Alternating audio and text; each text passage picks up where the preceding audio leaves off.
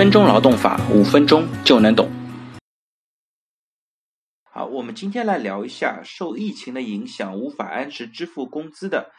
职工呢，能否以此为由解除劳动合同，并要求经济补偿？这边有一个案例啊，小丁呢是宁波市某餐饮公司的员工，受疫情影响呢，小丁所服务的餐饮门店歇业。因为财务现金流紧缺呢，导致餐饮公司无法及时的支付员工工资。经过和工会的协商呢，计划延期支付。因此，原本应该在二月二十日支付一月份的工资呢，一直没有支付。于是，小丁呢在三月二日向企业提出了提前解除劳动合同，理由呢是用人单位拖欠工资。同时呢，小丁也向仲裁委提出了仲裁请求。要求该企业向其支付解除劳动合同的经济补偿金，共计八千余元。仲裁的结果呢，其实有点出乎大家的意料。最终呢，仲裁查明事实之后，驳回了小丁的仲裁请求。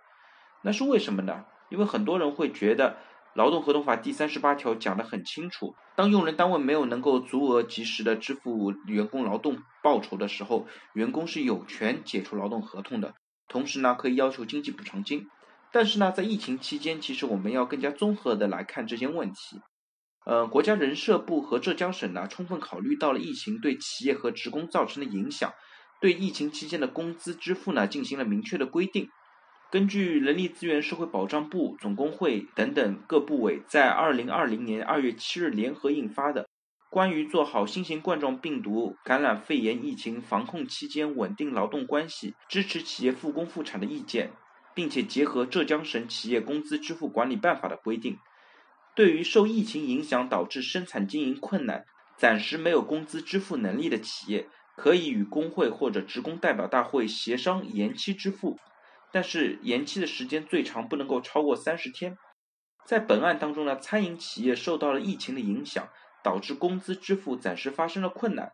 虽然呢，这个公司没有按照双方约定的工资支付企业相应的劳动报酬，但是呢，他也已经和工会进行了协商，延期支付，延期的时间呢也还没有超过三十天。因此呢，小丁以企业没有及时支付工资为由，和餐饮企业解除劳动合同，并不符合劳动合同法第三十八条规定的相关经济补偿支付的情形。劳动合同法第三十八条其实的确是赋予员工解除劳动合同，并且可以要求用人单位支付经济补偿金的一个权利。但是呢，这个条款的运用要考虑到用人单位的主观恶意。如果是比如说受到疫情的影响，部分行业企业暂时遭到经营或者资金上的困难，